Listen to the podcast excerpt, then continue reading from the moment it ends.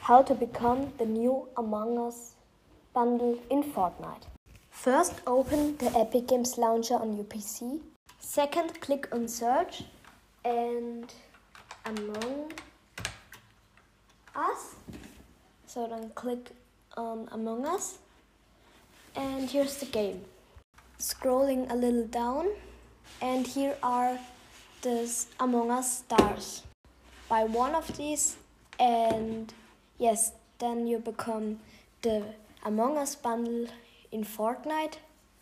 So it cost one euro fifty nine and two US dollars. Yes, and sorry for my bad in English. I don't can good speak English, but this is a tutorial, so yes. Bye.